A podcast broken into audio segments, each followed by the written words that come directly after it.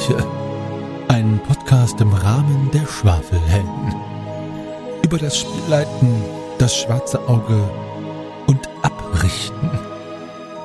Heute die 22. Meistergespräche-Folge mit dem Thema Dungeons. Der zweite Teil.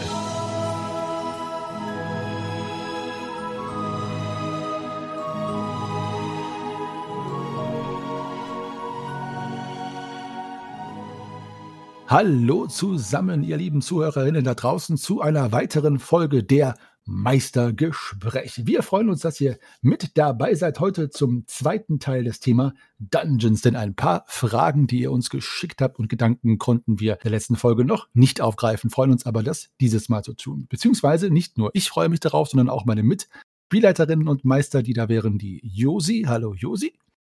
Hallo, Grüße. Dann der liebe Magnus. Hallo Magnus. Moin. Und natürlich, er darf nicht fehlen, der liebe Daniel. Hi. Hallo, Fex sei mit euch. So, ich bin Meister Henny von den Schwafelhelden. Mich kennt ihr ja. Und bevor wir ins Thema einsteigen, wieder einmal die obligatorische Frage, was ihr denn so gespielt habt. Was war euer Rollenspiel-Highlight? Und wenn keine Rollenspiele, dann ein anderes Spieler-Highlight seit der letzten Aufnahme. Wer möchte zuerst? Ich mach's ganz kurz. Rollenspiele gab es jetzt leider totalen Leerlauf. Irgendwie sind alle Termine geplatzt, die wir gemacht haben. Aber wir haben dafür lustigerweise wieder in der Schule angefangen, eine Magic the Gathering AG aufzubauen. da haut's ja gleich mal wieder den Tee raus, oder? Sehr cool. Nicht durch die Nase.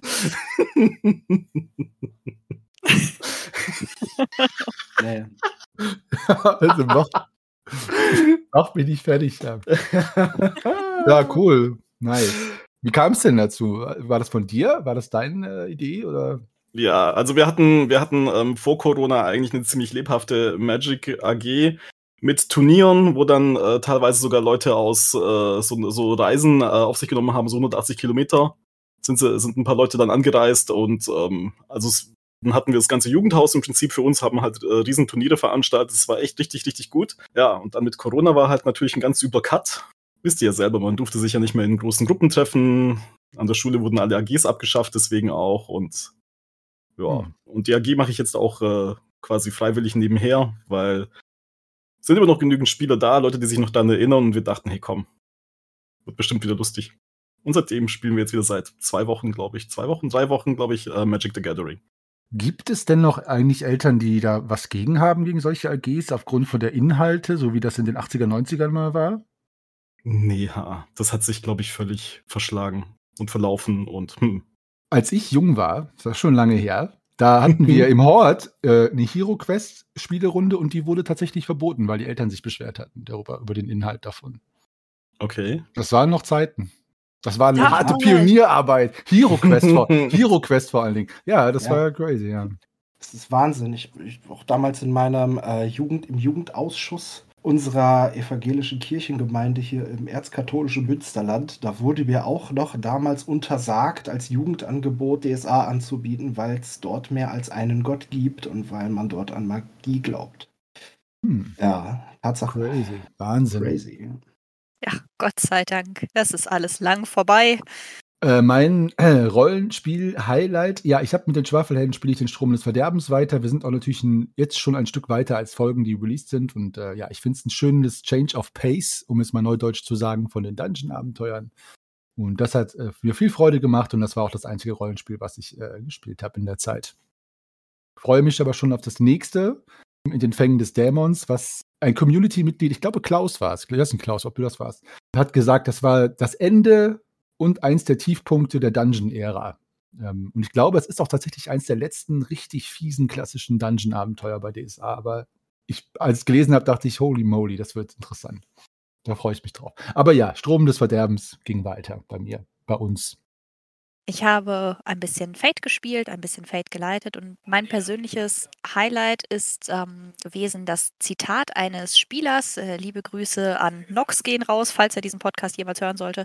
Ähm, es war das Zitat, dieses Setting ist ein einziges Minenfeld und zwar bezogen auf Fate und Vorurteil, angelehnt an Stolz und Vorurteil oder Bridgerton. Das ist ein Gesellschaftssetting, was ich anbiete. Und da haben wir den ähm, den Empfang gespielt bei einer wohlhabenden Londoner Familie. Und es wird dort auf jede Handhaltung geachtet, auf jedes Wort, auf jeden Tanzschritt, um es auszuspielen, nicht zu würfeln. Alles wird gespielt und es ist so herrlich. Man hat hinterher die Möglichkeit, Gesellschaftspunkte zu verlieren und natürlich auch dazu zu gewinnen. Es ist totales Chaos und total steif und wir haben jedes Mal Herzrasen, weil man sich denkt, ich darf jetzt bloß nichts falsch machen. Meine ganze Familie wird in den Dreck gezogen. Das macht einfach nur Spaß. Auch mal ein ganz anderes Setting, so, ne? Absolut, ja. Schön. Habe ich das richtig verstanden, Josi? Ihr würfelt da gar nicht? Doch, tun wir. Aber nicht um so Dinge wie, kenne ich jetzt eigentlich die Etikette hier, weiß ich, wie ich mich zu verhalten habe und würfel dann darauf? Das gar nicht. Das wird dann halt ausgespielt und entweder der Charakter kann es oder er kann es halt nicht, beziehungsweise der Spieler kann es oder halt nicht. Ah, okay. Ja.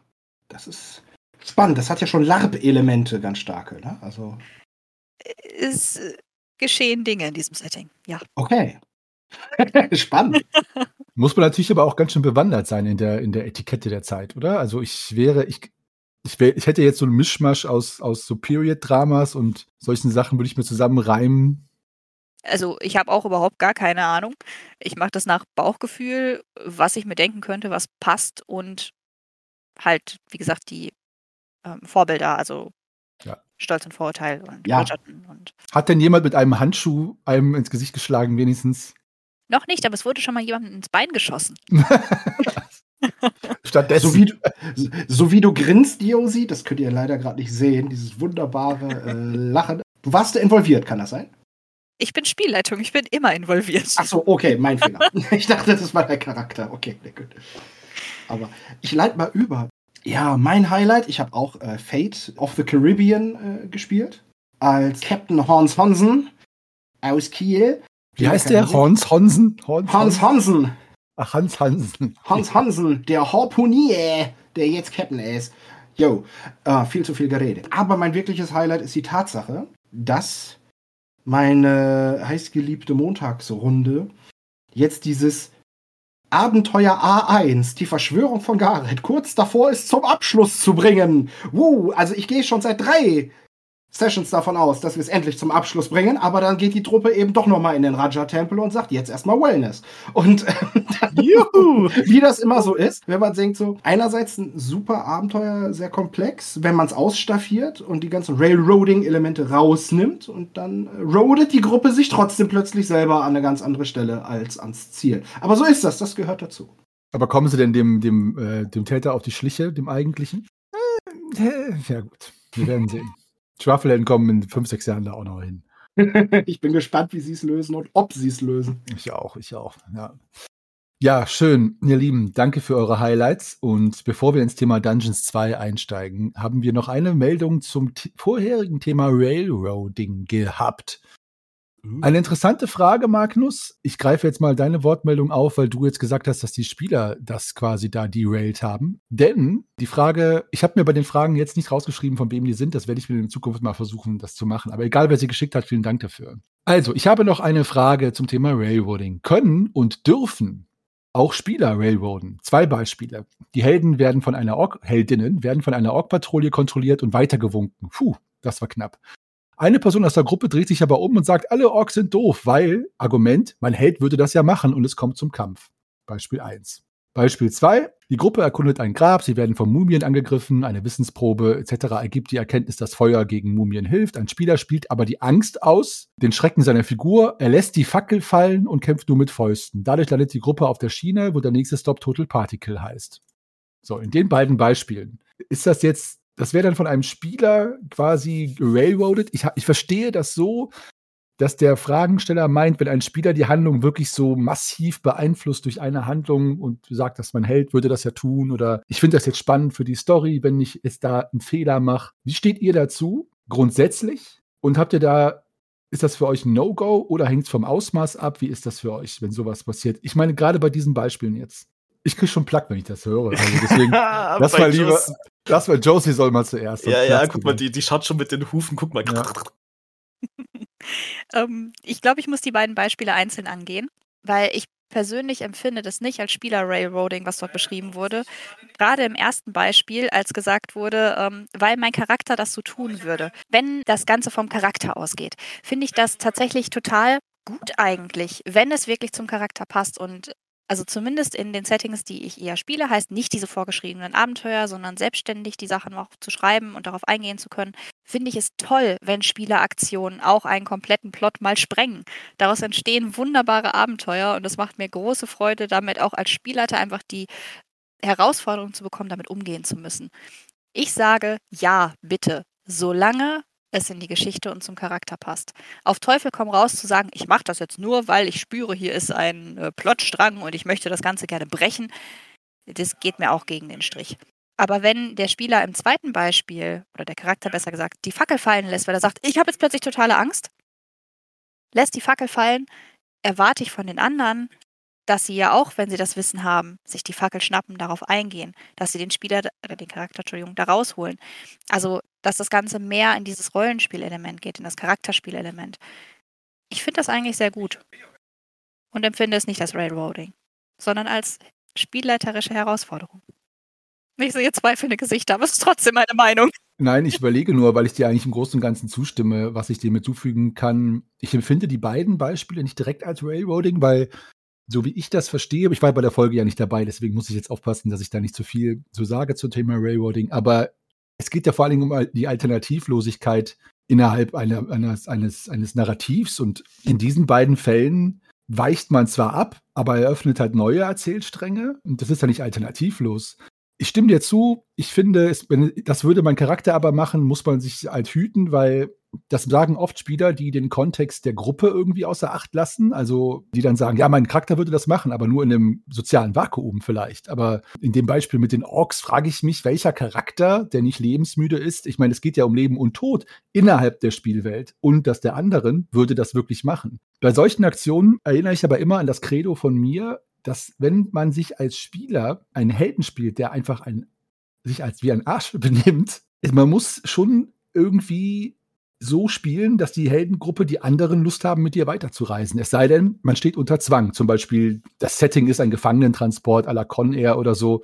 Klar, da ist das ja vorgegeben. Aber so eine klassische DSA-Heldengruppe, wenn da einer die ganze Zeit die anderen bestiehlt oder immer die Orks angreift oder immer dafür sorgt, dass man kurz vorm Tod steht, das finde ich diese Art von Railroading würde ich dem Charakter sagen, irgendwann, ja gut, die anderen reisen jetzt ohne dich weiter oder so, weiß ich nicht. Also ja, das würde ich auch unterbinden durch ein Gespräch. Und das mit der Mumie finde ich eine schöne Couleur. Ich persönlich bin ja als alter Retro-DSA-Spieler, ich würde sowas den Würfeln überlassen, ob der Angst kriegt oder nicht und nicht jetzt den Spieler entscheiden lassen. Also selbst wenn er sagen würde, ich krieg Angst, würde ich sagen, alles klar, du kriegst Angst, mach eine Totenangstprobe. So. Und dann würde es tatsächlich dazu kommen können, dass er die Fackel fallen lässt. Und das wäre dann natürlich super spannend. Und dann würde es den Kampf dann auch viel lustiger machen. Geht die Fackel aus, kann die jemand aufheben, können wir die wieder anzünden. Also finde ich jetzt das zweite, beides schöne Ideen, aber eigentlich die, ist die Intention für mich das Entscheidende. Will man sabotieren oder will man wirklich die Geschichte spannend machen? So. Also alles in Maßen finde ich das auch in Ordnung so. Grundsätzlich ist es aber erlaubt, ja klar. Ich, ich, ich möchte die Fragestellung zerboxen. Mach du ruhig erstmal. okay, ich glaube, ich habe da, ich habe vielleicht bei der Fragestellung, sowohl bei Frage A als auch bei Frage B, einfach das Problem, dass das für mich überhaupt gar kein Railroading ist, was ich als Rail Railroading empfinde, weil es ist halt eine, ob es jetzt, also es ist eine Charakterentscheidung, es ist Charakterspiel, ob es jetzt Gutes ist oder Schlechtes, wie jetzt äh, Handy gerade erklärt hat, ist sei jetzt mal dahingestellt. Ja, aber ich meine, wenn man das jetzt einfach mal so ein bisschen weiterspinnen würde, dann wäre ja jede Charakter- oder Spieleentscheidung Railroading. Also das ist nicht so, also das ist nicht meine Definition von Railroading und wir hatten ja beim letzten Mal auch ziemlich viel diskutiert. Es gibt ja unglaublich verschiedene Auffassungen, was Railroading für einen ist. Und dann hatten wir auch schon gesehen, jeder von uns hatte eine andere Vorstellung, was Railroading für für ihn oder für sie eben ist. Aber wenn jetzt ein Charakter eine Entscheidung trifft und das dann ausspielt, dann ist das ja jetzt kein Railroading. Es ist ja einfach eine Entscheidung, die getroffen wird aus Sicht des Charakters. Und für mich ist das, das ist halt einfach Spielen. Das ist kein Railroading. Es ist halt einfach, du hast halt eine Entscheidung getroffen. Und das wird dann ausgespielt. Klingt so ein bisschen so, als würde der Fragesteller, ich will es nicht unterstellen, also dass der Fragesteller eigentlich, dass es ein bisschen umgedreht ist. Also dass der Meister in diesem Beispiel ja einen ganz anderen Plan hatte und dass die Spielerentscheidung als Railroading empfindet, aber vielleicht auch, weil er selbst zu sehr schon sage ich mal, davon ausgegangen ist, dass die Orks auf jeden Fall weitergehen und die freilassen. Aber wenn man halt natürlich selber so eingeschränkt denkt, empfindet man ja vielleicht Spielerhandlungen als Railroading, weil man selber schon vorher sich so eingeschränkt Gedanken macht. Das kann natürlich auch daran liegen. Ne? Also für mich ist es, wenn du jetzt von einer Situation, in einer Situation eine Entscheidung triffst, ist das jetzt für mich kein Sinne, also in dem Sinne kein Railroading, wie das, was wir ja beim letzten Mal uns schon ja, sondern es ist halt wirklich so eine, so eine Perlenkette von Ereignissen, die halt einfach durch den Spielleiter vorgegeben sind. Also wenn einer Railroading macht, dann bin, dann bin ich als Spielleiter das, ja, und meine, Spiel, und meine Spieler, meine Spieler können nicht Railroaden, ja. Also die können nicht, jetzt war so überspitzt natürlich formuliert, ja, also gesagt, dass, dass die Macht beim Railroading liegt beim Meister, nicht bei den Spielern. Ja, ja. Im, klassischen, im klassischen Sinne ja. ja. Magnus. Ja, ich habe dem eigentlich kaum was hinzuzufügen. Also die Verantwortung würde ich noch hinzufügen. Nicht nur die Macht, auch die Verantwortung. Ne? Wer kennt nicht den großen alten äh, Sinnspruch, große Macht führt zu großer Verantwortung. Ich glaube, es war Spider-Man. Genau das. Und der Rest wird schon gesagt. Ich halte es kurz. Ich schließe mich euch an. Gut, dann kommen wir jetzt zum Thema Dungeons. Da haben wir noch ein paar Fragen, eine Handvoll Fragen von euch da draußen bekommen. Das eine bezieht sich tatsächlich schon auf Railroading im Dungeon. Ja, ich, ich lese mal vor. Ist Railroading im Dungeon erlaubt? Da sind wir wieder bei diesen scharfen Begriffen. Ist Railroading im Dungeon erlaubt? Man hat ja vielleicht einen Plan, in welcher Reihenfolge die Räume abgehandelt werden und möchte dies umsetzen. Oder erstellt man mehrere Räume, um mehrere mögliche Routen anzubieten. Also ich, ich vermute mal, du hast jetzt irgendwie x Räume und die sind in sich logisch unterteilt, wie am Ende steht dann der große Boss und du musst erst den Schlüssel aus Raum A sammeln und im Raum C die Information und so weiter. Ist dann Railroading erlaubt? Tja, wer von euch hat da eine Meinung zu? Ich baue meine Dungeons gegebenenfalls, wenn sie mir aus dem Abenteuer kanonisch herkommen und nicht passen, baue ich sie um. Ich hab's gern logisch nachvollziehbar. Ich fand beispielsweise das Schiff der verlorenen Seelen, um jetzt mal ein Art Railroading Dungeon zu nehmen. Das war mir mega trashig, dass ein Schiff so aussehen soll. Also habe ich ein Schiff konstruiert und habe die Schwierigkeiten und Probleme auf eine ganz andere Weise hinzugeführt, nämlich die man auf einem Schiff hat. Aber es ist doch eine Dämonenarche, es ist doch kein normales Schiff. Deshalb sieht sie auch aus wie ein Dungeon aus den 80ern, genau. Also ja, wie gesagt, also so mache ich das. Und wenn man in irgendein Burgverlies rein will, dann mache ich mir tatsächlich die Mühe und denke mir, ey Leute, es gibt mal Leute, die diese Burg gebaut haben, die hatte einen Zweck. Da geht es um Fragen von Sicherheit, Schutz, äh, Kontrolle und von, von, von Logistik und so weiter und so fort. Und das ist dann auch das Dungeon. Und wenn es darum geht, dass es da bestimmte Geheimgänge geben soll, mit denen man bestimmte Gefahren aus dem Weg gehen kann, oder, oder, oder, und es stellt sich heraus, ach so, der Schlafsaal der, der, der Königin, der ist praktisch überwachbar über einen Geheimgang, dann weiß man, ah, der Burgherr, der das entworfen hat, war nicht nur ein ziemlicher Arsch, sondern das lässt sich dann eventuell herausfinden und auch nutzen. Dementsprechend schwierig. Also, dass man das so railroadet nach dem Motto, ja, man braucht erst den Schlüssel und den Passierschein A38 und dann braucht man diese Informationen und dann kann man das erst kombinieren und dann kann man erst im letzten Raum, der vorher aber bereits zugänglich ist, den, den Big Boss besiegen. Ich lehne mich weit aus dem Fenster. Ich finde, das ist einfach mega schwaches Schreiben und eine mega schwache Dramaturgiekurve. Das kann man anders gestalten. Mm, ja. Muss man aber nicht. also nee, gleich, mal, gleich, mal ein, gleich mal Einspruch. Aber ich denke mal, ähm, zum einen, ich glaube mal, zum einen sind diese, diese Schlauchlevel, also ein Dungeon ist ja im Prinzip, wenn ich es jetzt auf Computerspiele übertrage, so ein Schlauchlevel, ja, wo du halt so irgendwie durchgehst. Ich habe jetzt gerade irgendwie so das Bild Schlauchlevel gegen Open World Computerspiele irgendwie im Kopf. Und Objection, Objection. Die Objection von der Objection. muss, nein, muss es doch gar nicht sein. Also, also wir sprechen ja jetzt wirklich von diesen ganzen alten Uralt-Sachen, ne? 80er, mhm, ja. 90er oder, oder ach Gott, wenn ich mich überlege, diese, diese, seht's mir nach, die Atmosphäre war toll, aber manchmal, wie die Dungeons aufgebaut waren, wenn du dir die Drakensang anguckst oder so, da rollen sich mir die Fußnägel hoch. Also das, das, das, also bitte. wirklich. Ja, äh, gerne, bitte, Josi, mach. Gerade mit Drakensang. Ich habe Drakensang am Fluss der Zeit abgebrochen, weil ich dieses, aufgrund eines Bugs übrigens, dieses blöde fünfte Siegel nicht gefunden habe und diesen Dämon nicht besiegt bekomme. Egal. Wie auch immer. Schwierig. Entschuldigung. Eigentlich geht es ja um, um Railroading in Dungeons. Ähm, ich persönlich, wenn ich Dungeons baue, ich baue gar nicht mal unbedingt so, dass ich jetzt sage, hier ist Raum A, dann ist Raum B und da ist Raum C und da passiert jeweils X, Y und Z, sondern ich überlege, was ist logisch für den Fortgang der Geschichte. Äh, wann braucht es etwas mehr Spannung oder so? Das heißt, es gibt Räume, ja, aber ich platziere dann das, was die Gruppe gerade braucht, in diesen Räumen. Also ich überlege mir vorher, okay, brauchen die jetzt gerade einen Schlüssel, ist jetzt gerade mal ein bisschen Denken angesagt oder sind die gerade so unkonzentriert, dass es eher mal darauf hinausläuft, dass die ein bisschen mehr Action brauchen oder ein bisschen mehr Ruhephase. Also ich versuche das eher dann auf die Gruppendynamik anzupassen. Ja, es ist Railroading, aber es ist halt kein festgeschriebenes, ich baue einen Dungeon schon, damit der genauso abläuft. Aber es ist trotzdem Railroading, glaube ich. Nur halt anders. Ich hoffe, ihr wisst, was ich meine. In meinem Kopf ergibt das Sinn, Entschuldigung. Ich weiß, was du meinst. Also okay. Das wäre wär so ein bisschen die Antwort, die ich gegeben hätte. Also Railroading nur in dem Sinne, dass ich das Pace des Abenteuers, aber auch im Sinne der SpielerInnen, wie ich es mir vorstelle, ja auch mache, dass sie zum Beispiel das Abenteuer nicht wie, wie bei einem Exploit, bei einem Computerspiel, sag ich mal, sofort lösen. So, dann lasse ich den Geheimgang halt weg, damit die noch den zweiten, die zweite Etage erkunden müssen, aber auch, weil ich merke, die haben Freude daran. Die wollen das gar nicht shortcutten. Das würde ich railroaden. Und ansonsten, das Problem, die Krux dabei, die Frage zu beantworten, für mich ist halt, dass wir diese alten Abenteuer ja extra spielen, teilweise, jetzt Magnus, um auch auf dich einzugehen, als Schwafelhelden für diesen Podcast, um eben dieses altmodische, hakelige, staubige, un, ich sag mal, elegante vom Design her mitzumachen. Und die Schwafelhelden, die clearen ja alle Dungeons auch. Das ist ja auch so eine eigenartige DNA der Spielegruppe. Das heißt, ich muss mir darüber gar keine Gedanken machen, weil die gehen sowieso durch alle Räume durch, weil die wollen alles erkunden. Deswegen ja, ich würde in Dungeons nur dann railroaden, wenn halt die, die Dramaturgie dadurch abgekürzt wird oder es uninteressant wird oder so. Dann würde ich Räume teilweise weglassen, also Kämpfe lasse ich dann oft weg, wie beim Durch das Tor der Welten. Dann haben die drei Encounters hinter sich, dann kommen noch fünf, die lasse ich alle weg. Oder halt, wenn die zu früh an ihr Ziel kommen, das verzögere ich auch künstlich. Also, dass dann einfach dann der Schlüssel doch nicht passt oder abbricht oder die woanders lang müssen. Aber auch nur, nicht weil ich denke, ja, ich bin aber der Meister, ich habe gesagt, das ist schwieriger, sondern weil ich halt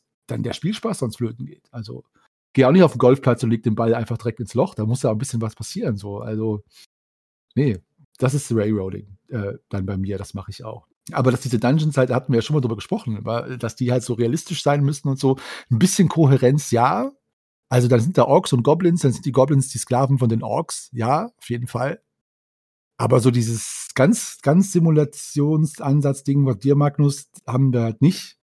Aber wie gesagt, die Schwafelhelden haben ja auch diesen Ansatz extra so ein bisschen retromäßig unterwegs zu sein. So. Ich wollte gerade sagen, also an da einmal das, was du sagtest, Daniel, und einmal jetzt, was du sagtest, Tenny, aber deshalb hat man ja seine Konzeption mit seiner jeweiligen Runde, ja. der jeweiligen Kampagne oder eben genau. sobald neue Leute in die Gruppe, in die spielenden Gruppe dazukommen oder eben nicht. Deshalb gibt es ja diese von mir so selten erwähnte Session Zero, in der man auslotet, wie man denn spielen möchte, die ich nochmal allen ans Herz legen mag, damit man eben genau weiß, auf was habe ich Bock. Ja, ja, ja. Das, das klingt interessant. Wir sollten eine Meisterfolge dazu machen zu Meisterfolge Zero, Meisterfolge ja. Zero, ja. Genau. Weiß, es, gibt ja, es gibt ja ganze, ganze Systeme wie Dungeon Call Classics, die sind nur darauf ausgelegt, durch völlig hirnrissige, irrsinnige, unrealistische, komplette, bekloppte Dungeons zu crawlen. Und deswegen ist es wirklich eine Frage der Spielegruppe. Ich persönlich finde es schön, wenn man beides macht. Also wenn man mal einen richtig bescheuerten Dungeon spielt, aber eben auch mal dann wieder ein etwas sophist mehr sophisticated Abenteuer, also immer wieder mal abwechselt, ja. Hatten jetzt alle was dazu gesagt? Daniel, hast du schon was dazu gesagt? Ich glaube nicht. Ja, ja, ich habe angefangen, aber dann hatte ich eine Objection Inception und dann habe ich jetzt, glaube ich, jetzt zur Hälfte vergessen. Also, äh, was ich sagen wollte, aber nee, es ist ja, es ist ja so, ähm, die ursprüngliche Frage war ja, ist ein Dungeon Railroading? Ist Railroading im Dungeon erlaubt? Also, weil ist man Railroading hat, im Dungeon erlaubt. Man hat ja vielleicht einen Plan, in welcher Reihenfolge die Räume abgehandelt werden und möchte dies umsetzen. Ja, also ich glaube, da hast du halt zwei verschiedene Sachen. Also einmal die in der Vorbereitung, wenn du das konzipierst, dann ist es, glaube ich, natürlich im ersten Augenblick Railroading, weil ich, also entweder hast du halt ein gekauftes Abenteuer oder wenn ich jetzt tatsächlich einen Dungeon planen würde, dann würde ich tatsächlich ganz klassisch sagen, keine Ahnung, es ist jetzt wirklich mal ein Keller, wo man jemanden befreien muss oder was, was auch immer, ja. Und dann ist es natürlich ein enger Raum. Wir haben ja gesagt, es ist ein begrenzter Raum, es ist ein abgesteckter Raum, da wo die halt eben durch müssen, um ein gewisses Ziel am Ende zu erreichen. Keine Ahnung, hau den Endboss um oder befrei, keine Ahnung, befrei, befrei irgendjemanden. Andererseits ist es dann halt so, wenn du halt nachher äh, merkst, was ist denn eigentlich die DNA von der Gruppe, worauf haben die Bock? Klar, baust du dann halt nachher bei der Ausführung, und das ist nachher ein anderes Thema, aber dann klar reagierst du als Spieler dann nachher bei der Ausführung irgendwie anders, dass du sagst, okay, in dem Raum ist jetzt halt doch nicht noch ein Kampf, sondern da finden sie halt eben Heiltränke, weil das gerade irgendwie notwendiger ist. Also du baust das ja nachher natürlich irgendwo um, aber zugespitzt würde ich jetzt mal sagen, so ein Dungeon ist für mich ja eigentlich so der Innenbegriff des Railroadings. Es ist halt so geradeaus aufs Ziel zu. Äh, ja, ja, ja. Du kannst ja nicht abhauen aus dem Dungeon. Ich meine, wenn du reingehst, dann willst du ja irgendwo ans Ziel und das Ziel ist halt meistens genau am anderen Ende. Der Schwarzmagier mit unseren Golem. genau. Der schwarze Turm zum Beispiel. Ja, genau, da kann man doch abhauen. Aber welcher ja, aber, Abenteurer haut denn ab? Aber wer haut denn, warum? Wer haut denn ab? Dann brauchst du doch gar nicht die Saat zu spielen. Das ist doch, also da bin ich, da bin ich, da, nein, da bin ich bei Uli Kiso. Wenn die Helden keinen Bock haben, den Leute zu befreien, dann sollen sie Monopoly spielen.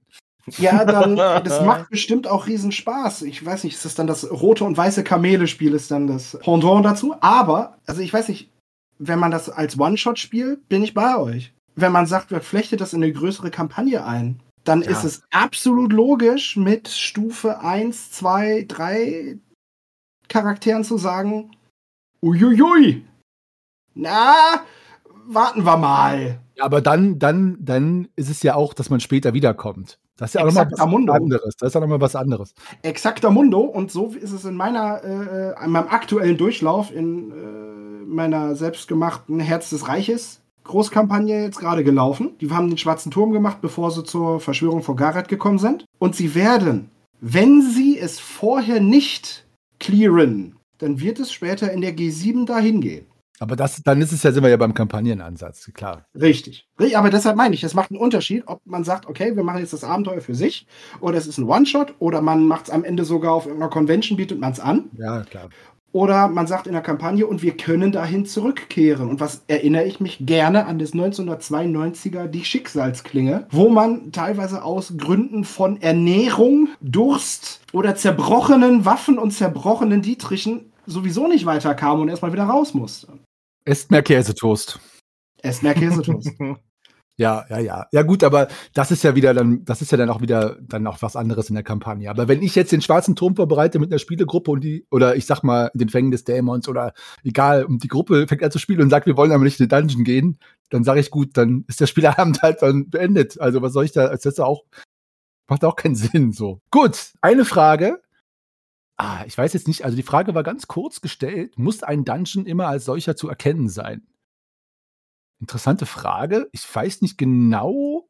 Also, wir sind immer noch in Deutschland und das, was draufsteht, ist auch drin. Und wenn da nicht ein Zettel mit dies ist ein Dungeon an dem Eingang klebt, dann ist es auch keiner. Nein, Quatsch. Muss ein Dungeon als ein solcher erkennbar sein? Nein. Nee, muss gar nichts. Also, muss gar nichts. Ich wünschte, das ist so eine Frage, das hätte ich auch mal machen müssen. Ich, aber wie gesagt, das ist ja auch jetzt ein bisschen ähm, dass wir so die Community-Rückmeldungen ein bisschen stärker aufgreifen, ist für mich auch jetzt Neuland. Deswegen seht es mir nach. Ich hätte da noch mal aktiver nachfragen müssen. Also ich kann mal spontan sagen, nee, warum? Also wieso muss ein Dungeon als solcher erkennbar sein? Er wird erkennbar als Dungeon, sobald die Helden nach drei, vier Räumen merken, okay, äh, das ist jetzt ein Dungeon. Ich meine, Josi hatte in der ersten Folge ja gesagt, dass für sie quasi alles ein Dungeon sein kann. Sie jetzt zum Beispiel auch Zug durch das Nebelmoor ist ja auch äh, quasi 36 Kästchen mit Dungeon. Oder durch das Tor der Welten ist ein Baumdungeon. Nee, muss nicht als solcher zu erkennbar sein. Ich bin voll bei dir, stimme dir zu 100% zu und werde bei meinem nächsten Abenteuer, das ich leite und in dem ein Dungeon, egal ob er jetzt erkennbar ist oder nicht, vorkommt, auf jeden Fall diesen Zettel mit anbringen mit dies ist ein Dungeon. Ich verspreche es hiermit. In der nächsten Folge, in der es ein Dungeon bei mir gibt, Folge vor allem, in der nächsten Session, in der es ein Dungeon gibt, äh, wird es diesen Zettel geben. Nur eine Warnung.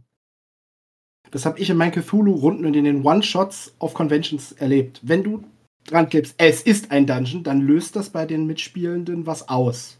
Dann wollen die sich vorbereiten. Also wenn du so One-Shots mit maximal vier bis fünf Stunden planst, Vorsicht! Es könnte sein, dass eine Stunde Vorbereitungszeit draufgeht. Keine Sorge, ich schicke die einfach erst zur Vorbereitung, schicke sie dann durch das Stargate und dann in den Dungeon.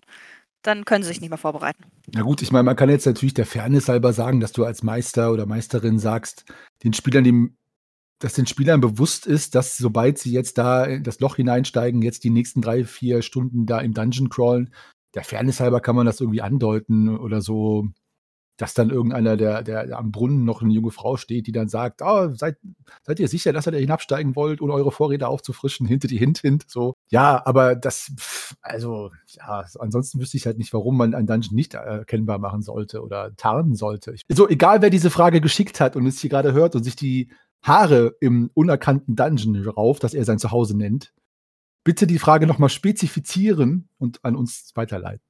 Ich würde ich würd sagen, ich würde sagen nein, weil die, ähm, weil ich so ein bisschen dagegen bin, solche, solche Metabegriffe am Spieltisch zu verwenden. Also ich habe was dagegen, wenn jetzt die Spieler nachher beispielsweise sagen so, ach ja klar, das ist jetzt äh, der Plothook, ach ja klar, das ist jetzt hier der Questgeber, ach ja, okay, jetzt kommt hier der Dungeon. Weiß nicht, also da, das ähm, macht für mich halt so die Immersion irgendwie kaputt. Das macht dann auch so ein bisschen so dieses, dieses, ja, lass dich doch in das Abenteuer entführen das macht es mir dann auch so ein bisschen kaputt, ja, wenn ich dann so irgendwie so einen Spieler jetzt dabei hätte, der sagt so, ja klar, das, das ist der Aufbau, ich durchsteige durch die Struktur des Abenteuers, bla bla bla, und dann da speziell ankündigen, das ist ein Dungeon, hm, da ist doch der Zauber weg, oder? Also ich, wenn, ich meine, wenn du jetzt die Tür aufmachst, ja, und dann denkst du, boah, da geht's aber tief hinab, ja, hm, könnte gefährlich werden, aber hey, wir sind Abenteuer, wir schaffen das, komm, wir schnüffeln da mal rein. Guck mal, was hinter dieser Tür ist, ja, und dann geht's noch weiter und noch weiter und noch weiter. Ja, und wenn du davor sagst, so, äh, wenn du jetzt als Spielleiter sagen würdest, ach Leute, übrigens, das ist ein Dungeon, dann ist so, äh, ja, super, danke. Aber bist du zu weit im Meta, Meta-Ding drin? So, mhm, ja, ja, genau, und das, das würde mich da tatsächlich irgendwie, irgendwie stören.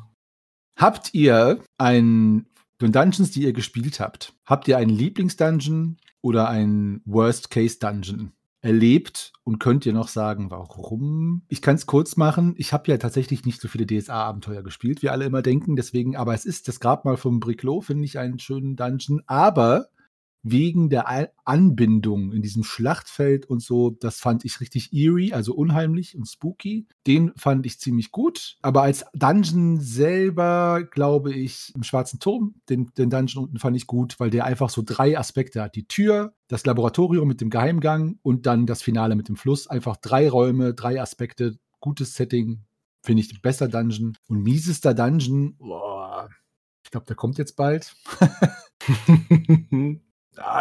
Das kann ich wirklich kaum beantworten, weil ich ja Dinge, die besonders käsig sind, ja auch viel abgewinnen kann, weil ich es halt eben mit diesem Blick der Schwafelhelden sehe. Also ich freue mich auf, den, auf Dungeons, die einfach dann nicht so gut sind. Das ist für mich wie ein Trash-Filmabend. So kann ich deswegen nicht beantworten und möchte ich auch an dieser Stelle äh, nicht. okay, was mir noch im Gedächtnis geblieben ist, obwohl es jetzt echt schon ewig, ewig, ewig her ist, irgendwann mal so Ende der 90er, Mitte der 90er, Ende der 90er, da hatten wir ja die Filiasson-Saga gespielt und da kamen wir ja zu diesem Himmelsturm.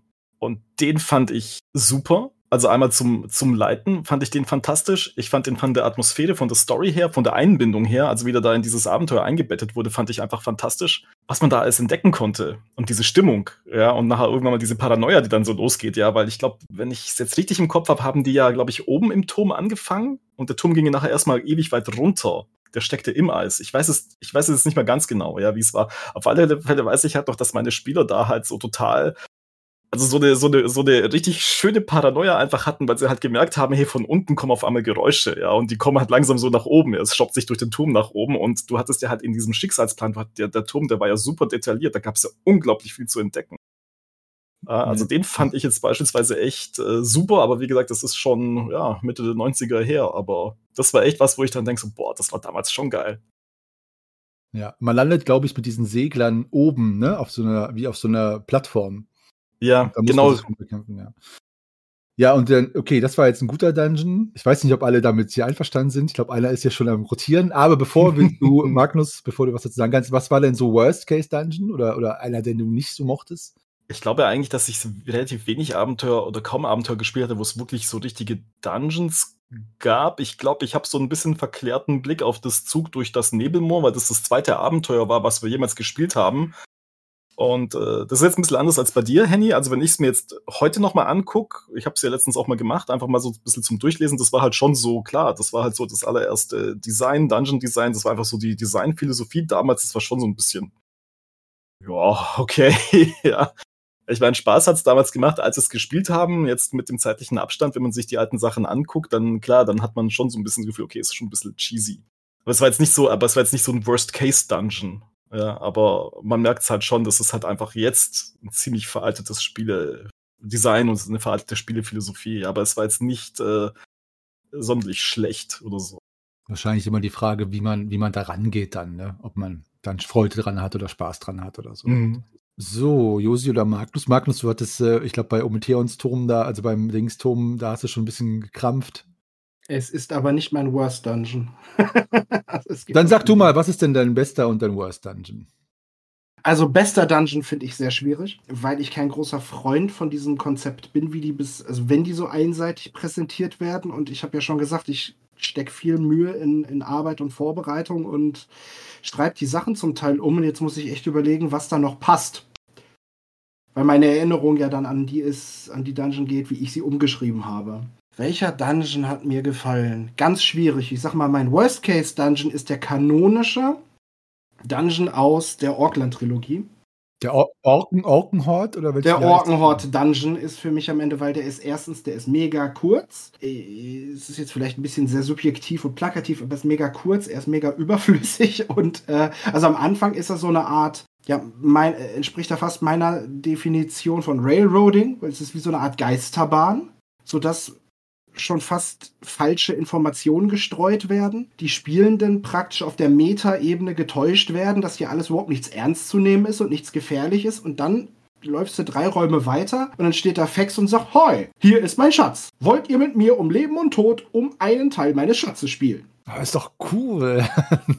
Also sorry, wir haben da tatsächlich mal geschafft, an einem Spieleabend zwei Drittel der Gruppe sind draufgegangen wenn wir da nicht irgendwie anders eingegriffen hätten, also oder nichts abgewandelt worden wäre. Aber es war schon, schon echt Hanebüchen, Hamel, heftig. Das fand ich schon krass. Also wenn wirklich dann am Ende es nur noch wie um reines Zahlenraten geht, dann ein äh, regelwerksfremde äh, Würfeldimension mit reinkommt mit dem W100 und dann musst du, hab ich so im Hinterkopf. Vielleicht vertue ich mich auch. Steine, ich habe es ja nie gespielt, deswegen kann ich es nicht hören. Ja. Also ansonsten, ihr wisst das bestimmt besser oder habt es direkt zur Hand, wenn ihr es hört. Schreibt es am besten hier rein, wenn ich mich vertue. Aber so habe ich es so hab mir jetzt im Hinterkopf behalten. Und du, also das hat mir überhaupt nicht gefallen. Der, ich sag mal so, der, der Himmelsturm außer Filisaga, der ist auch ganz knapp dran, weil das, was du so schön findest, Daniel, finde ich ab einem gewissen Punkt für die Gruppe so unerträglich. Wir haben, also wir hatten meist, meist so dreieinhalb, vier Stunden für jede Session. Und wenn du nur auf der Grundlage des Vorlesens der Texte dessen, was sie entdecken sollen, weil es wirklich Hintergrundinfo für die Kampagne gibt, wenn du dann so zwei Spielabende brauchst und die Gruppe fragt dann schon, so, Magnus, wie lange läuft das noch? Ich so, ja, also, da kommt jetzt ungefähr die gleiche Anzahl an Stockwerken nochmal weiter in den Keller. Okay, es ist jetzt bewusst überspitzt, aber das ist schon sehr grenzwertig. Welcher Dungeon war gut? Tja, da hast du wahrscheinlich ein bisschen zu viel gerailroadet bei, beim Spielleiten. ja, das ist der Punkt. Das lässt sich, das lässt sich jetzt immer vorwerfen. Ne? Ja, deshalb sagte ich ja, ne? ähm, hm. wenn da Infos kommen, die entdeckt werden sollen, weil die für die Kampagne relevant sind, also das Schicksal Ometeons und was ist da eigentlich passiert und warum lebt da keiner mehr und warum sollte man im Keller die Tür nicht aufmachen oder nicht laut sein oder wie auch immer und, und, und, und, und. Und man kann, man kann ja schon kürzen. Also diese Unterwasser- Stockwerke, diese vier, fünf, sechs Unterwasserstockwerke kann man auch auf eins begrenzen, weil es da keine Info gibt, aber trotzdem ist es wirklich enorm. Ja, nee, welches Dungeon war gut? Sehr, sehr schwierig. Sehr, sehr schwierig. Ich glaube, mir gefiel das auf Maraskan, außer dem Abenteuer, welches ich spöttisch manchmal Railroading des Grauens und nicht Pforte des Grauens nenne. Aber, nein, also ähm, dort äh, kommt man in eine, was, Mindorium? Nein, Endurium. Eine Endurium-Mine. Die ist nicht nur State of the Art, also super beschrieben. Ähm, es gilt da auch quasi anhand von Hinterlassenschaften, die man noch an der Oberfläche findet, herauszukriegen, dass man praktisch eigentlich hintergangen worden ist und, und, und, und, und. Und dann gehst du da rein und musst gegen den vielgehörenden kämpfen. Und das ist schon ziemlich geil. Das ist, glaube ich, wirklich mein Lieblingsdungeon. Josi. Alte, als Dungeon Josi wie würde ich ja auch mal Ja, ich glaube, den äh, Titel Dungeon Josie werde ich jetzt leider verlieren. Nein, deswegen verlierst du nicht mehr. Das ist ein Ehrentitel. Yay! Total toll. Also, ich persönlich fand den Dungeon von, äh, vom Grabmal von Bricklow, lieber Henny, äh, aufgrund dessen, was wir dort erlebt haben oder eben auch nicht herausgefunden haben, ich weiß nicht, es, äh, es war, es war ein sehr cooles Abenteuer und wir haben einfach so massiv verkackt, Verzeihung bitte. Ich, ich weiß nicht, also ich, ich, ich empfinde Dungeons nicht als Dungeon, wenn ich da drin bin, wenn, wenn ich das spiele, ähm, sondern einfach als das Abenteuer, was ich gerade bewältige. Und von daher ist dieses Abenteuer aus meiner persönlichen Spielersicht ziemlich schief gelaufen, was das Spiel der Charaktere angeht. Also nicht, wie wir die Charaktere gespielt haben, sondern was wir erreicht haben, nämlich gar nichts. Doch, wir haben überlebt. Wir haben doch was erreicht. Das ist doch schon mal ganz nett. Ja, ja. Ähm, also der, da, deshalb würde ich da so ein bisschen den Daumen runter geben. Wahrscheinlich, weil wir alle nicht lesen konnten und keine Ahnung hatten, was da eigentlich vor sich geht. Was ich tatsächlich schön fand, war einerseits, ja, der schwarze Turm hat Spaß gemacht, den zu spielen. Und was ich echt auch schön fand, ich behaupte mal, das ist auch ein Dungeon, war äh, das Wirtshaus zum Schwarzen Keiler. Das anzuhören von den Schwafelhelden, das hat mir große Freude bereitet. Da Daumen hoch für. Einfach so persönliches Bauchgefühl ohne Wertung, warum, einfach nur mochte ich. Punkt. Danke für die Blumen. Obwohl ich die Neandertaler weggelassen habe. Da haben sich schon viele von euch da draußen beschwert. Ich hätte die doch drin lassen sollen. Es kommen nämlich eigentlich Neandertaler drin vor. Okay. Genau, ja. Ja, aber danke, danke. Joe. So, ihr Lieben, noch eine schöne Frage, kurz und knapp, die letzte Frage zum Thema Dungeons sogar. Und zwar, wenn ihr ein Dungeon wärt, wie würdet ihr den Eingang verschließen? Mit einem Rätsel, Schlüssel oder Magie? Hm? Sehr schöne Frage. Egal, wer die gestellt hat, großartig. Bei mir wäre es ein Rätsel, natürlich, gestellt von einem eigenartigen Kreatur, einem Goblin oder einem verrückten alten Mann, wie die bei der Brücke bei Life of Brian natürlich. Ich habe ein Rätsel für euch. Es müsste auch ein schwachsinniges Rätsel sein und gerne mit Realbezug auf Popkulturwissen der 60er und 70er Jahre. Uh. Oh, come on! Yes! Doch, Nein. doch, die rollenden Steine. Oh, großartig, großartig. perfekt. Perfekt, perfekt. Ja, also es wäre, also ich wäre ein Rätsel, aber einfach, weil ich damit schöne Erfahrungen gemacht habe, weil ich fand, bei meiner wunderbaren Spielgruppe, den Schwafelhelden, waren das immer schöne Momente, wo gerätselt wurde, weil das Pace war schön. Es wurde viel geredet, viel gelacht, viel überlegt, gepuzzelt. Das war einfach, hat einfach Spaß gemacht. Jetzt nicht bei dem, aber bei anderen Rätseln, zum Beispiel auf dem Schiff der verlorenen Seelen, mit dem, dem, wo das schwamm, die Antwort ist, ich weiß nicht mehr genau, was die Frage war. Ja, doch, ein Rätsel. Bei mir wäre es ein Rätsel. Klassisches Rätsel. In meinem, wenn ich ein Dungeon wäre. Ich habe mir gerade auch überlegt, wie ist es eigentlich, ein Dungeon zu sein? Und kurz die Augen geschlossen und habe mir diesen Anzug angezogen und habe mir jetzt vorgestellt, ich bin ein Dungeon. Ich habe plötzlich Räume und Gänge gesehen und unterschiedliche Ebenen und eine Pyramidenstruktur. Und ich glaube, es würde nicht nur einen Eingang geben, sondern ringsherum gäbe es, hör auf zu lachen, ähm, sondern unterschiedliche ähm, Dinge, wie man diesen Dungeon betreten und wieder verlassen kann. Das Ganze würde auf magische Art durch Sinnestäuschung vernebelt sein, dass man erst gar nicht weiß, dass man dort überhaupt hin möchte. Also es würde gar nicht so, so sein, dieses, okay, äh, ich habe hier ein Dungeon, die Tür ist verschlossen, sondern, oh, hm, ja, ich habe mal gehört, hier soll eine Pyramide stehen, ist sie aber nicht, ich gehe weiter. Wenn ich ein Dungeon wär und auch zwei Schätze hätt, läg ich vor dir. Aber du kommst nicht leicht rein. Genau, ich würde den Eingang so gestalten, dass der Zuweg, vielleicht sagen, umwoben ist. So nach dem Motto, ja, vor hunderten Jahren, äh, Götterläufe, gab es da mal eine Grotte, eine Höhle. Und der Hinweg ist aber quasi one way. Und jetzt warte ich gleich auf die, auf die, auf das, auf das Railroading-Gemotze. Ähm, auf jeden Fall, genau, erstmal, dass man quasi auf jeden Fall, wenn man sagt, ich gehe da jetzt rein, dass man dann aber weiß, okay, äh, wenn wir diesen Schritt machen, dann müssen wir es mit der Tiefe und der Finsternis Morias auf uns nehmen. So, zum Beispiel. So, das wäre mein Gedanke. Also, vielleicht ist sogar bekannt, dass da eine Grotte ist, eine Höhle oder was, die ist aber überschwemmt. Und wenn man da erstmal runter ist, dann kommt man aufgrund der Gezeiten nicht mehr zurück, dann muss man seinen Weg finden. Das stelle ich mir reizvoll vor, wenn ich ein Dungeon wäre. Interessant, dass du den Aspekt, der jetzt hier in der Fragestellung gar nicht erwähnt wurde, jetzt ansprichst, dass es ein One-Way, also quasi einmal rein, muss man hinten raus, sozusagen. Schön, interessant.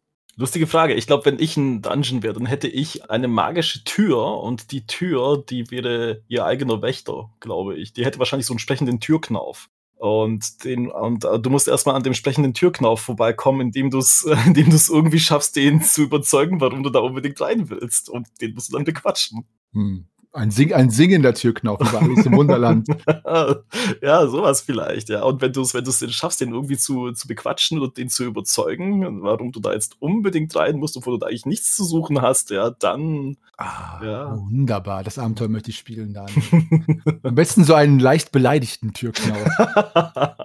du kannst wahrscheinlich auf so einer Tabelle ausrufen, ist der Türknauf gerade beleidigt oder ist der gerade irgendwie, keine Ahnung, misstrauisch, sehr misstrauisch oder so, ja. Oder alkoholisiert. Genau, Oder alkoholisiert.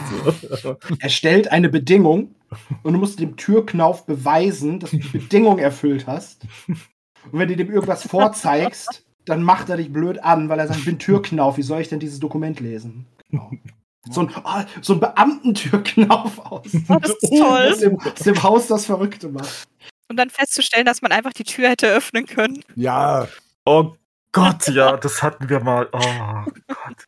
Genau, genau das hatten wir mal bei Staub und Sterne, als es dann da so die gorische Wüste hochging, irgendwo in dieser Felsspalte, da war doch diese riesige schwarze Tür irgendwie. Und die Spieler und Spielerinnen, die sind so vor Ehrfurcht erstarrt, so, so eine schwarze große Tür irgendwie. Und dann sind die da, dann haben die da rumgemacht und magisch untersucht und geguckt und ja nicht anfassen und dann irgendwie so mit dem Stock erstmal dagegen und nochmal abgesichert und dann irgendwann mal kam einer auf die Idee und hat einfach mal mit dem Finger gegen die Tür gedrückt und die ist dann einfach mal aufgegangen. Ist der Boron-Geweihte denn gar nicht rausgekommen, als sie angeklopft haben? ich glaube ich glaub damals nicht. Ne? Ey, echt, das war so witzig. Ey. Die haben da echt rumgemacht und nachher einfach nur so, ja, ich mach mal mit die Tür mit dem Finger mal auf. Wie schwingt war sie offen. Ja, aber ich sehe schon, wir haben hier genügend Ideen. Wir müssten eigentlich mal so ein, so ein, so ein ähm, Schwafelhelden-Meistergespräche-Abenteuer schreiben für Dungeons. Ich kann Oh, keine weia. Abenteuer selber schreiben. Das kann ich nicht. Habe ich auch noch nie gemacht. Dann ich. bist du der Testspieler. Ja, ich Genau. Es gab noch, ihr Lieben, äh, äh, das war die letzte Frage. Es gab einen Hinweis aus der Community. Vielen Dank. Und zwar solle man doch mal, wenn man es denn zu Hause liegen hat oder äh, anderweitig erworben kann, in das AD&D, Advanced Dungeons and Dragons First Edition Handbuch gucken. Da gibt es einen fantastischen Teil für Zufallsdungeons, der eine Fundgrube für Spielleiter sein soll. Also, ihr alle, ein schöner Hinweis. Wenn ihr Dungeons baut, guckt doch da mal rein. So, ist wahrscheinlich eine schöne B100-Tabelle mit tollen Ideen oder so. Gibt es auch viele Sachen. Gibt es übrigens auch bei Drive-Thru-RPG, kennt ihr bestimmt. Ganz viele PDFs, die auch umsonst sind. Mit 200 Fallen-Ideen, 500 Schatzideen, 300 Begegnungen, Ideen für Dungeons. Sowas ist immer toll. Ja, ich habe da tatsächlich was ähm, auch mir vor längerer Zeit mal angeschafft. Und zwar ist es ein äh, Buch, das heißt Abenteuer gestalten von, das ist jetzt vorne so ein bisschen sehr gesch geschwungen geschrieben, von Andreas Melkork, wenn ich es jetzt richtig lese. Mehlkorn, Mehlkorn, Entschuldigung, das war vorne jetzt so geschwungen, Mehlkorn, Andreas Mehlkorn geschrieben. Und da ist sogar was drin über Dungeons, ja, Dungeons, vertikale Dungeons, Erstellen eines Dungeons, Elemente eines Dungeons, realistische Dungeon-Gestaltung. Also es gibt da auch sehr viel. Ich muss nachher nur mal gucken, ob der auf, ich muss nachher nur mal gucken, ob der irgendwie da auf Railroading auch schon eingegangen ist. Ja, genau, sorry, ist mir gerade eingefallen, hatte ich hier gerade äh, zur Hand, ja. Aber ja, auch eine schöne Idee übrigens, um Dungeons äh, aufzupeppen, nicht nur um eigene zu bauen, wenn man zum Beispiel zwei, drei leere Räume hat, soll es ja geben in alten Publikationen, wo die leere Räume haben. Dieser Raum ist leer. Einfach mal in so ein Spielleiterhandbuch reingucken und sich da irgendein Seed rausnehmen. Magnus, was wolltest du noch sagen? Ja, ich hätte da auch noch was, wenn es darum geht, zufallsgenerierte Dungeons zu bauen und sich selber auch ein bisschen den Zahn zu ziehen, das selber zu entscheiden, gibt es auch von der Firma Dungeon Morph Würfelsets zu verschiedenen Dungeon-Themen. Also Bergwerk oder verfallene Stadt oder Raumschiff oder Abwasserkanäle oder oder oder und hat dann praktisch einen, äh, kann da einen äh, Würfelset kaufen und kann sich die Dungeons zusammen würfeln. Da sind dann wirklich tatsächlich, die Map ist dann auf den Würfel geprägt und die sind so miteinander kongruent. Okay, das ist fast eine mega Werbung. Aber ähm, ja, ich wollte es erwähnt haben, weil ich es ganz lustig finde. Dungeon Morph. Mhm. Von Dungeon Morph. Dungeon Morph Würfel, genau. Ja, ihr Lieben. Also es gibt ganz viele da draußen für diese, es gibt auch ganze Quellenbücher, wo die nur für so Dungeon-Gestaltungen, Seeds und Ideen sind, also voller Tabellen, wie man begegnen kann, welche Fallen und so. Ähm, Gerade im Indie-Print, äh, Print-Bereich gibt es da ganz viel. Also ja, aber trotzdem danke für den Hinweis.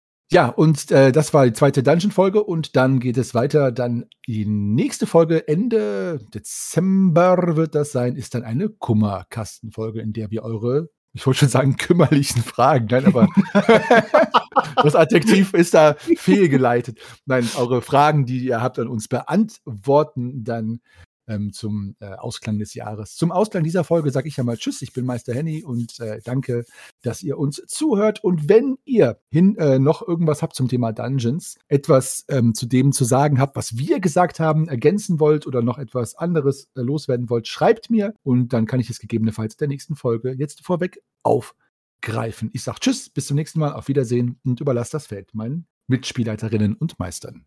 Ja, Fex möge mit euch sein. Bis zum nächsten Mal. Viel Glück, viel Spaß. Bis dann. Möge das Würfelglück euch hold sein. Macht's gut.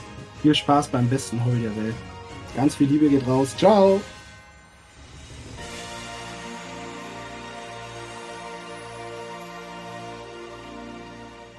Ja, ihr lieben ZuhörerInnen, vielen Dank für das Tun desselbigen, nämlich Zuhören. Ihr macht den Podcast zu dem, was er ist und wir freuen uns riesig, sowohl die MeisterInnen und Spielleiter als auch die Schwafelhelden, dass ihr uns die Treue haltet, uns Kommentare schickt, so toll die Community am Leben haltet. Die Meistergespräche gehen weiter, wie bereits von mir selbst in der Folge schon erwähnt, Ende Dezember zum Jahreswechsel mit einer Kummerkasten Folge. Wir freuen uns riesig darauf und ich bedanke mich im Namen der Meister, Meisterinnen, Schwafelhelden und Schwafelheldinnen. Jetzt habe ich sie alle durch bei euch und verbleibe als euer ewiger Geschichtenerzähler und Weltenspinner, Meister Henny. Vorweg noch einmal, ähm, bevor ich es vergesse, kontaktiert uns natürlich bitte weiterhin bei Facebook, Twitter oder Instagram oder geht auf unseren Discord-Server discord.schwafelhelden.de oder schickt eine E-Mail an depesche.schwafelhelden.de. Dort sind wir auch zu erreichen. Also bleibt gesund, rollt die Würfel und bis zum nächsten Sonntag, wenn es mit den Schwafelhelden wieder weitergeht.